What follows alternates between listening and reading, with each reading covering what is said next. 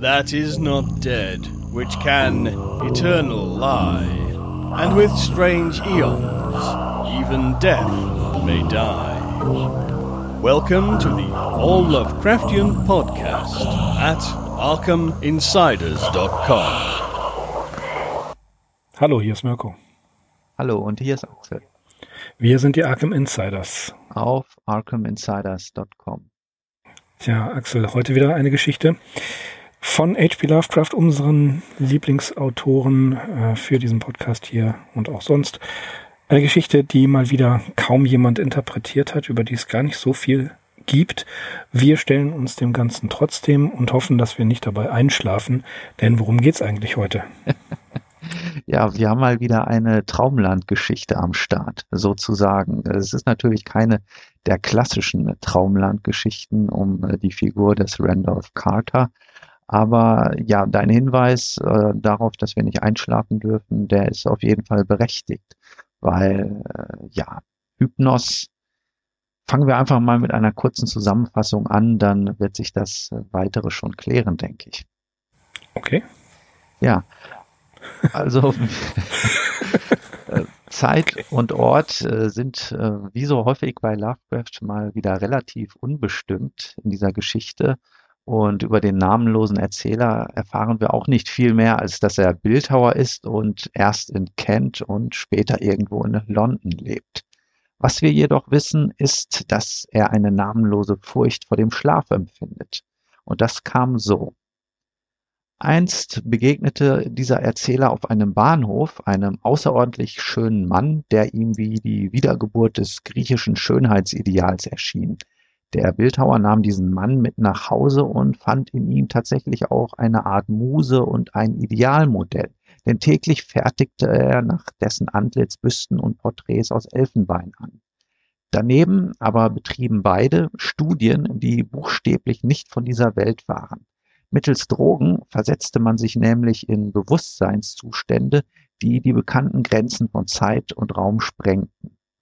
Der Erzähler berichtet von schwarzen und körperlosen Flügen während der künstlichen Schlafphasen, bei denen sich sein geheimnisvoller Freund als Führer durch unbekannte Räume und äh, ja und an unbekannte Orte erwies. Das okkulte Wissen dieses Menschen schien so abgründig zu sein, dass er dem Erzähler einmal von seinem Plan informierte, die Herrschaft über das sichtbare Universum anzutreten wobei sich sämtliche Himmelskörper auf sein Geheiß hin bewegen würden. Bei einem ihrer exzessiven Traumreisen nun äh, stößt unser Erzähler an eine unsichtbare Barriere, die aber sein Freund durchdringen kann. Als beide wieder wach sind, ist der Freund geschüttelt von Grauen und Elend und verkündet, dass sie fortan nie wieder in diese Traumregion vorstoßen dürfen. Die Drogen, bis dahin genutzt, um die künstlichen Träume zu erzeugen, dienen nun dazu, unbedingt wach zu bleiben. Übermannt sie doch einmal ein kurzer Schlummer, so erwachen sie beide anschließend körperlich sichtbar gealtert. Eines Nachts allerdings, die Drogen sind mittlerweile teuer und rar geworden, fällt der Freund in einen tiefen und festen Schlaf. Der Erzähler bleibt wach und beobachtet den Schlafenden. Dabei sieht er, wie aus der Richtung des Sternbildes, die nördliche Krone, ein unheimlicher rot-goldener Lichtstrahl in der verdunkelten Dachkammer erscheint und seinen Freund anstrahlt.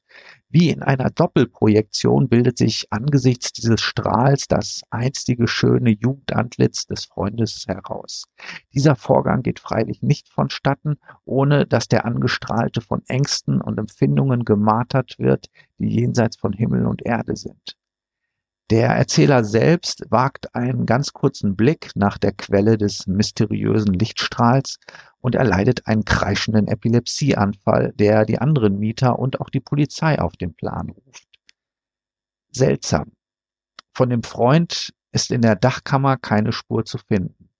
Doch als der Bildhauer erklärt, alle seine Skulpturen und Büsten verkauft zu haben, widerspricht man ihm.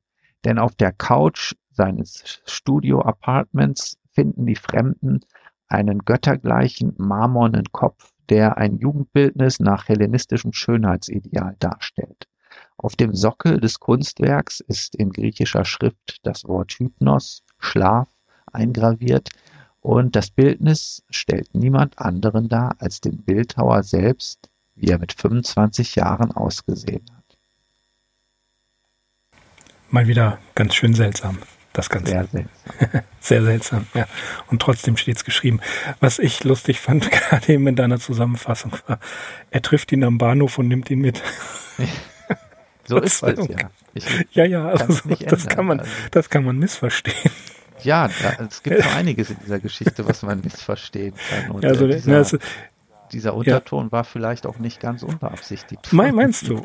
Okay, ja, meinetwegen. also gut. Also, ähm, nur mal ganz kurz ein paar Daten dazu. Hypnos geschrieben äh, am, im März 1922 zuerst im National Amateur, im Mai 1923 erschienen. Kleine Geschichte. Ähm, ja, bezieht sich möglicherweise auf einen Eintrag in H.P. Lovecrafts Commonplace Book, Eintrag Nummer, Achtung, 23. Das ist kein Zufall. Ja, also ein Mann, der nicht schlafen möchte, der nicht wagt zu schlafen, der Drogen nimmt, um selbst wach zu bleiben, dann ähm, fällt er in, in Schlaf und etwas passiert. So viel zu, ähm, zu der kleinen Vorgeschichte. Äh, sie ist möglicherweise gewidmet Samuel Loveman, 2SL steht dort irgendwo, aber das Problem ist, wir können nicht genau sagen, ob es wirklich sich um Samuel Loveman handelt. Gut, sagen wir mal 98 Prozent können wir sicher sein. Aber was der ganzen Geschichte vorausgeht, finde ich hochinteressant. Das ist ein Zitat von Charles Baudelaire, in dem es heißt, was nun den Schlaf betrifft, dieses sinistre Abenteuer all unserer Nächte, so dürfen wir sagen, dass die Menschen täglich mit einer Kühnheit zu Bett gehen, die unbegreiflich wäre, wüssten wir nicht, dass sie das Resultat einer Ignoranz der Gefahr ist. Wow. Also ich schätze mal, dass ähm, dieses Zitat von Baudelaire davor war. Also äh, Lovecraft wird es nicht dafür rausgesucht haben, sondern ich schätze, er hat dieses Zitat ähm, gefunden und sich Gedanken darüber gemacht, warum wagt man nicht schlafen zu gehen. Und auch hier in dieser Geschichte haben wir einen wunderbaren Anfang wieder, in dem äh, ein, einen altbekannten Lovecraft-Anfang, ich zitiere hier mal kurz aus der Edition Fantasia, mögen die barmherzigen Götter, sollte es ihrer tatsächlich geben, jene Stunden bewachen, wenn mich keine Willenskraft oder Droge mehr, welche die Schleue der Menschen ersinnt, vor dem Schlaf, vor der, Verzeihung, vor den, dem Schlund des Schlafs bewahren. Der Tod ist barmherzig, denn aus ihm gibt es keine Wiederkehr. Doch derjenige, der aus den untersten Kammern der Nacht zurückgekommen ist, abgezehrt und wissend, findet nimmermehr Frieden. Ja, also mit anderen Worten, hier haben wir wieder das äh, ein, ein typisches Motiv. Es gibt die Wissenden und es gibt die Ahnungslosen und die Ahnungslosen sind die, die besser dran sind, weil die Wissenden von den Abgründen, von den finsteren Dingen äh, Kenntnis haben. Also man muss es so sagen, der äh, ja Freund des Protagonisten, der mit Namen nicht genannt wird, genauso wie der Protagonist nicht mit Namen genannt wird. Wir wissen also überhaupt nicht, worum es um, um wen es sich hier handelt, bricht auf dem Bahnhof zusammen und ähm, umringt von Pöbel und der Erzähler schiebt diesen Pöbel beiseite, sieht den Mann und sagt, so, du bist jetzt mein Freund. So, so stellt man sich das quasi vor. Es ist ähm, sehr skurril, wie die beiden sich kennenlernen, finde ich. Und dann eine, eine weitere merkwürdige Sache, die aber eben an Sachen wie an Ex Oblivione und ähnliches erinnert, ist, dass sie diese Traumexperimente machen. Und man weiß gar nicht, wie das funktioniert. Die legen sich hin, schlafen und der unbekannte Fremde, der nachher, äh, ja, äh, wie soll man sagen? Ich, ich bin mir da völlig unsicher. Äh, der unbekannte Fremde hat möglicherweise Zugang zum, zum tieferen Reich des Schlafes und nimmt ihn mit, den Erzähler, der bis zu einer gewissen Grenze ihm auch folgen kann. Und über diese Grenze hinaus kommt er einfach nicht. Und dann bleibt das Rätsel am Ende, war dieser seltsame Freund jetzt eine Einbildung? War das eine, eine Traumprojektion oder was? Also Lovecraft lässt uns hier ganz schön im Dunkeln tappen. Ja, das ist mal wieder eine dieser typischen Geschichten mit vielfältigen Interpretationsmöglichkeiten. S.T. Joshi ist der Meinung, dass die Frage nach der Existenz dieses geheimnisvollen Freundes vielleicht eher zweitrangig ist. Aber ich bin da auch erstmal äh, deiner Meinung, das ist natürlich hier das große Mysterium unter Umständen. Ein ebenso großes Mysterium äh, wie die Vorgänge selbst, die hier geschildert werden oder besser gesagt, die angedeutet werden. Ja, man weiß es am ja. Ende nicht. Und man kann es nicht sagen, ja. Wie, wie, du auch schon richtig gesagt hast, wie vollführen sie diese gemeinsamen Traumreisen? Also jeder schläft ja erstmal für sich selber ein und dann scheinen sie sich ja in äh, dieser drogenbedingten Existenz wieder zusammenzufinden. Der Führer, äh, Entschuldigung, der Freund äh, zieht aber an unserem Erzähler vorbei und äh, ja, lässt ihn dann quasi auch links liegen, nämlich an dieser einen unbeschreiblichen Barriere, die der Erzähler nicht passieren kann, der geheimnisvolle Freund aber doch. Ja, wie gesagt, das sind alles so Sachen, äh, Schwierig. kann man sich, kann man sich schlecht vorstellen und die Geschichte ist natürlich auch viel zu kurz, äh, als dass man da in irgendwelchen versteckten Nebensätzen noch Antworten finden könnte. Aber dieser hm. Punkt, dass sie sich eben äh, in dieser Traumwelt wieder treffen, vielleicht auch so ein bisschen vereinen, bevor sie dann auch da, dort wieder auseinandergehen, der könnte immerhin ein Hinweis darauf sein, dass es sich hier um ein und dieselbe Person, nämlich immer nur um den Erzähler. Ja, wir hatten sowas ja schon mal. Ähm, das war in, äh, in Beyond the Wall of Sleep, glaube ich. Ne? Diese Reise. Ähm, es, vielleicht hilft, hilft ein Blick in die Mythologie. Also Hypnos, der griechische Gott des Schlafes. Im äh, Römischen ist das Somnus, ein Wort, das wir natürlich auch kennen, Insomnia und so weiter. Laut Pausanias gibt es den Beinamen Epidotes, was der Geber und der Großzügige heißt. Hypnos selber hat, ist übrigens ein, äh, der Bruder des Thanatos, also des Todes. Ne? Kennen wir ja diesen einen Choral, komm, o Schlaf, nein, komm, o Tod, du schlafes Bruder. Also die beiden sind ähm, Brüder. Hat die Fähigkeit, sogar die Götter und natürlich die Menschen in den Tiefschlaf zu versetzen, woraus sich das Wort Hypnose an, äh, ableitet. Das ist eigentlich klar. Hesiod berichtet, dass Nyx seine, also die Nacht seine äh, Mutter sei, Thanatos sein Bruder und ähm, dass äh, auch er vielleicht den, äh, dass Nyx einen äh, Mann hatte, nämlich Erebos, der die Finsternis. Es gibt verschiedene Überlieferungen zum Wohnsitz des Hypnos. So zum Beispiel ähm, ist, äh, wohnt er im Haus seiner Mutter, also im Haus der Nacht. Und Ovid zufolge wohnt er in einer Höhle, die, durch die der Fluss äh, Lethe fließt, der Fluss des Vergessens. Und das Ganze befindet sich im Lande der Kimmerer. Sein Bett besteht aus Ebenholz und am Eingang der Höhle wachsen Kräuter mit einschläfernder Wirkung. Äh, es ist kein Licht oder Laut und es gibt sogar einen Nebel, der die ganze Gegend umgibt. Homer berichtet, dass Hypnos auf der Insel Lemnos wohnt. Und interessanterweise, die Insel Lemnos hat äh, für, den, für den Krieg um Troja eine entscheidende Bedeutung, denn auf der Insel Lemnos wird Philoktet zurückgelassen, der Bogenschütze. Aber das ist eine andere Geschichte. Äh, die Kinder des Hypnos sollen sein Morpheus, äh, Phobetor, Morpheus ist die Gestalt und Phobetor der Schrecken und Phantastos die Einbildung. Ebenfalls Götter des Traumes. Und interessant, dass äh, ja, ist zwar selbstverständlich, aber in der griechischen Mythologie hat das eine besondere Bedeutung. Hypnos gehört die Hälfte des Lebens eines Menschen. Die Hälfte schlafen wir ja. Er wird oft mit einem mit Schlafmohnblüten dargestellt als äh, schlafender Jüngling oder mit einem Füllhorn, das mit Träumen oder Schlaf gefüllt ist. Und er wird sehr häufig auf Sarkophagen dargestellt. Und eine interessante kleine Seitengeschichte. Hypnos verliebt sich in einen jungen Mann, nämlich in, in Endymion. Und Endymion ist der jugendliche Liebhaber der Mondgöttin Selene.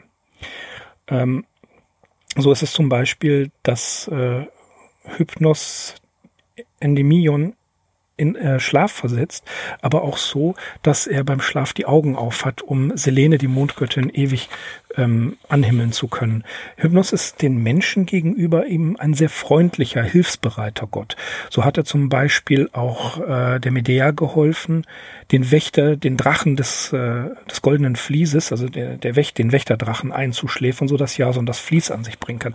Also insgesamt, wenn man sich das überlegt, Hypnos ist ein sehr den Menschen zugetaner Gott.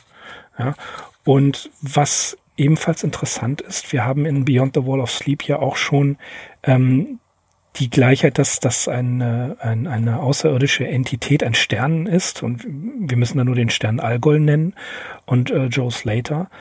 Dann haben wir in Polaris einen Stern, den Polaris eben selbst, der den Wächter einschläfert, ja, den Wächter der Stadt. Äh, eine griechische Skulptur hatten wir schon in der Baum und über die Grenzen der Wahrnehmung hinwegzugehen oder die Grenzen des physikalisch Bekannten hatten wir in Ex Oblivione. Also wir haben hier wieder mal Motive in dieser kleinen, wenig beachteten Geschichte von H.P. Lovecraft, wo ähm, tatsächlich ja eine, eine Entität während des Schlafes äh, oder wo, wo, sagen wir mal, das menschliche Bewusstsein während des Schlafes andere Welten betritt. Ja, und wie auch ähm, bei den genannten Geschichten, beziehungsweise ich denke da besonders an Beyond the Wall of Sleep oder auch Ex Oblivione, der Titel ist ja auch schon gefallen, spielt Lovecraft hier natürlich mit der, ja, ist es die Imagination des Lesers? Soll man sich im Prinzip das vorstellen, ähm, was er hier nicht beschreiben kann oder nicht beschreiben möchte? Ähm, weil auch wenn Hypnos ein ähm, freundlich geschilderter Gott oder eine Gottheit darstellt, haben wir es ja doch hier wieder mit irgendeiner kosmischen Tat oder einer kosmischen Untat zu tun, der sich dieser geheimnisvolle Freund ähm, auf einem dieser Streifzüge durch Raum und Zeit offenbar schuldig gemacht hat. Denn, äh, wie ich eben bei der Zusammenfassung erwähnt habe, in der verdunkelten Dachkammer in der Londoner Mansarde ähm, offenbart sich auf einmal dieser Strahl. Und dieser Strahl kommt aus der Richtung der nördlichen Krone des Sternbildes äh, Corona Borealis. Und ja, dieser Strahl ist ganz eindeutig auf den schlafenden Freund gerichtet und ähm, ja, versteinert ihn am Ende, was uns natürlich wieder an die äh, Gorgonen der antiken Mythologie äh, erinnert. Mhm. Also ne, jemand ja. Äh, wirft einen Blick auf irgendeinen namenlosen Schrecken und wird zu Stein. Und genau das passiert hier mehr oder weniger. Äh, Was Lovecraft sagt an der Stelle dann ja. auch, als es schon passiert ist, also diese, dieses dieser Mensch ist selbst schön wie ein Kunstwerk gewesen. Also diese Skulptur in ihm, die war ja schon die ganze Zeit angelegt. Und das ist auch das Erste, was ihm gewesen, äh, was ihm aufgefallen ist, als er ihn in dem äh, Getümmel auf dem Bahnsteig erblickt hat. Also das war erstmal eine rein körperliche Anziehungskraft, die von diesem äh, Geschöpf ausgegangen ist. Ja, wobei man sagen muss, ähm, die äh Corona Borealis ist eigentlich die Krone der Ariadne, also der Tochter äh, des Minos von Kreta. Und die Ariadne, die gibt äh, Theseus den Faden, um aus dem Labyrinth herauszufinden, den Ariadne-Faden. Mhm. Also auch, auch hier eine eher den Menschen freundlich gesinnte Haltung, die man mit der Corona Borealis verbindet. Aber interessant ist halt, dass er immer in die Richtung der Corona Borealis schaut und Angst bekommt. Und natürlich, ähm, Lovecraft beschreibt das hier, im Frühjahr guckt er in die Richtung, im Sommer in diese, im Herbst in diese und im Winter in, in diese Richtung. Natürlich hat Lovecraft ganz klar äh, hier in, in minimalen Hinweisen, aber er hat es gemacht, äh, wieder sehr deutlich sein astronomisches Wissen gezeigt und die Himmelsrichtungen, die er angibt, die stimmen natürlich mit den Jahreszeiten überein, wo das Corona, wo die Corona Borealis auftaucht. Na klar. Mhm. Na. Ja, aber was, was am interessantesten ist, ist halt, es geht um den Schlaf. So, jemand, jemand schläft ein und betritt andere Welten, aber weder, also nicht der Erzähler und auch nicht wie der Freund des Erzählers das machen, wird erklärt. Äh, in dem ähm, bei Beyond the Wall of Sleep ist es diese, hey, ich habe die Gedankenlesemaschine zufällig da. In ähm, Polaris schläft er äh, oder betrachtet das Bild und äh, wandert da durch diese, über diese Grenze hinweg. Und das finde ich ist ähm, das Poetische an dieser Erzählung. Es wird nicht erklärt, sondern es passiert einfach. Und es mhm. äh, lässt uns ratlos zurück. Drogen waren aber auch schon bei Ex Oblivione mit dem Spiel, wenn ich mich ja, nicht irre. Richtig. Mhm. Interessanterweise sind Drogen immer wieder im Spiel bei H.P. Lovecraft. Ja? Gerade wenn man versucht, andere Welten zu erreichen. Mhm. Ja, äh, wenn ich mal was Persönliches äußern darf, ähm, also meine Geduld ist mittlerweile so ein bisschen strapaziert bei dieser Art von Geschichten und ich bin auch der Meinung, also zu weit äh, hätte Lovecraft hier den Bogen auch nicht mehr spannen können, weil mir geht es tatsächlich so, ich steige aus so einer Geschichte mit so einem gewissen Gefühl der, äh, ja, der, der, ja, ich bin ja nicht richtig zufriedengestellt, weil es ist mir zu viel Unbeschreibliches, okay. zu viel okay. Unnennbares mit im Spiel und äh, ja, ich ja, bleibe da, wie gesagt, so ein bisschen ratlos zurück. Bisschen, also man, du weißt nicht, was man mit dieser Geschichte, warum er das überhaupt geschrieben hat und warum äh, es auch noch jemanden gegeben hat, der es veröffentlicht. Ne? ja, der, der National, National Amateur und später Weird Tales, die haben es auch veröffentlicht. Das ist natürlich eine sehr gute Frage, aber meine Geduld ist, ähm, ich bin etwas langmütiger, das liegt ja auch, weil ich so uralt bin, ähm, dass ich da mit dieser Geschichte wirklich nicht wirklich ein Problem hatte. Also ich fand sogar die Beschreibungen sehr schön. Übrigens möchte ich noch kurz darauf hinweisen, natürlich gibt's das Ganze wieder als Hörbuch. Ich habe es gefunden auf YouTube ähm, von der GM Factory vorgelesen. Hat mir auch sehr gut gefallen. Jo liest, äh, macht das aber auch. Hat's auch gemacht, mhm. ich habe den gar nicht gefunden. Ja. Lieber Joe, äh, ich hätte es mir denken können. Ja, aber es ist... Ähm, es ist halt vorgelesen und ähm, vor, ich glaube, es schadet nichts, wenn man die Story auch mal gelesen hört. Das glaube ich allerdings anders. auch. Ja, also hm? wie gesagt, das, äh, die Sprache ist natürlich sehr schön. Ich gehe einfach mal davon aus, dass sie in der Übersetzung äh, das die okay ist. Ich habe das jetzt nicht verglichen mit dem mhm. Original, aber ja, das liest sich auf jeden Fall sehr schön vorgetragen, sicherlich noch besser. Ähm, woran ich mich noch so ein bisschen stoße hier, das kann ich natürlich aus ähm, dem mittlerweile gewonnenen Blickwinkel heraus sagen.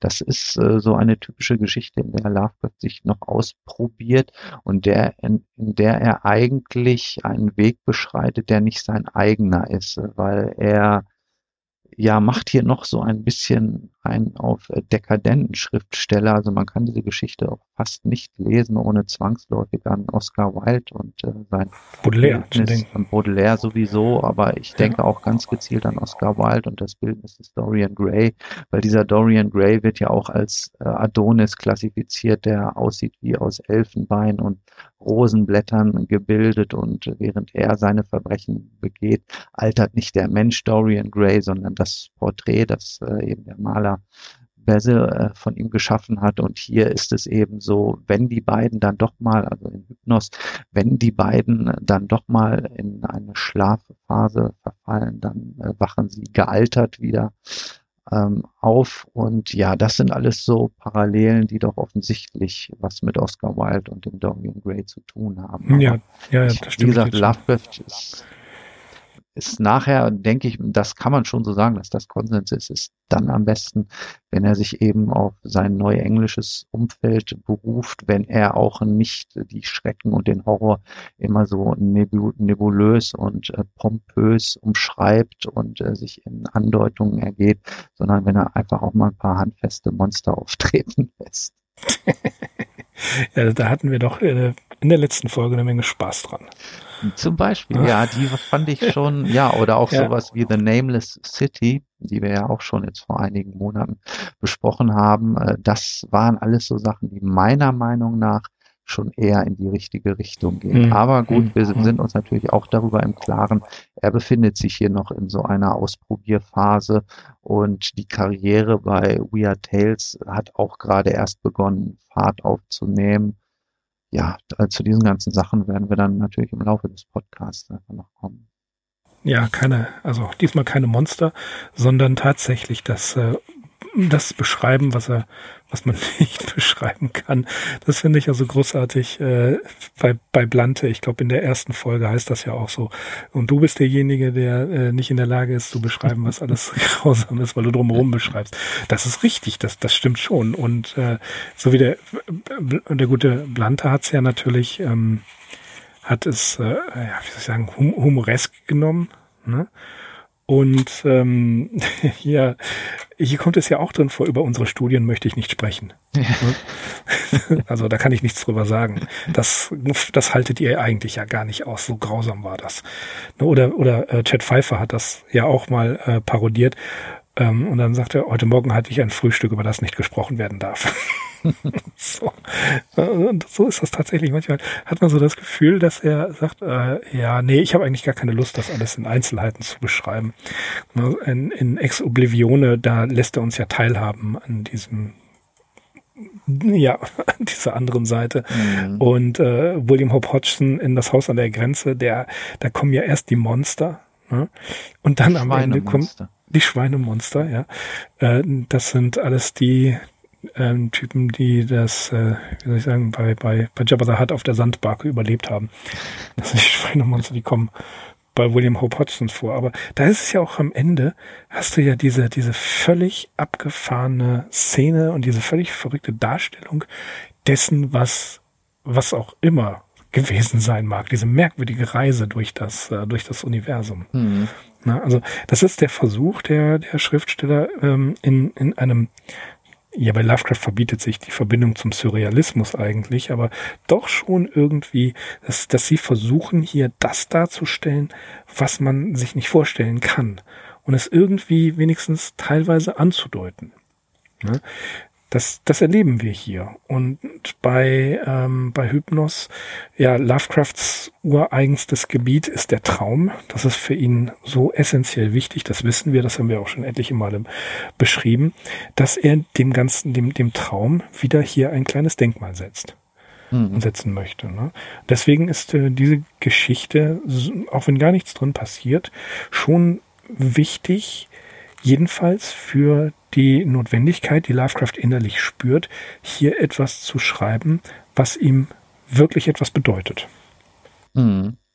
Ja, und ich bin auch der Meinung, gerade wenn man sich auf diese klassischen äh, Dreamland-Stories konzentriert, darf man äh, sowas wie Hypnos auch nicht außer Acht lassen, weil das kann schon sehr inspirierend sein, äh, sich äh, das zu vergegenwärtigen, was halt hier eine Rolle spielt. Mhm. Ja, ja. Ja, Axel, eine kurze Geschichte, kurzer mhm. Podcast für heute. Ja, das, äh, wir, wir, wir belassen es dabei erstmal, denke ich. Wir äh, der auch Hinweis, nicht mehr hinein äh, Geheimnissen, als die Geschichte als, ohnehin schon an Geheimnissen in sich birgt. Ja, richtig. Außerdem ist es mitten in der Nacht und ich bin ebenfalls sehr müde. Mal sehen, das was passiert. Meinst du nicht? Nein. Okay, ähm, aber es ist äh, ja, ich finde trotzdem der Hinweis, dass Joe oder GM Factory das auf YouTube gestellt haben, dass man mal reinhören sollte. Es lohnt sich auf jeden Fall und äh, dann kann man beruhigt schlafen gehen und ähm, am nächsten Tag einfach weitermachen. Ja. Okay. Ja, so viel zu Hypnos. Liebe Damen und Herren, Schwestern und Brüder, Insiderinnen und Insiders, äh, wir verabschieden uns heute hm, aus, äh, aus dem Land des Schlafes, Beyond the Wall of Sleep und hoffen, dass ihr äh, ein bisschen Spaß hattet bei der Schlaffolge heute. Wir gehen jetzt beide ins Schlaflabor und gucken mal, was passiert. Ich bin Mirko. Ich bin Axel. Wir sind die Arkham Insiders. Auf arkhaminsiders.com. Macht's gut. Ciao. G gute Nacht. That is not dead, which can eternal lie. And with strange eons, even death may die. Welcome to the All Lovecraftian podcast at ArkhamInsiders.com.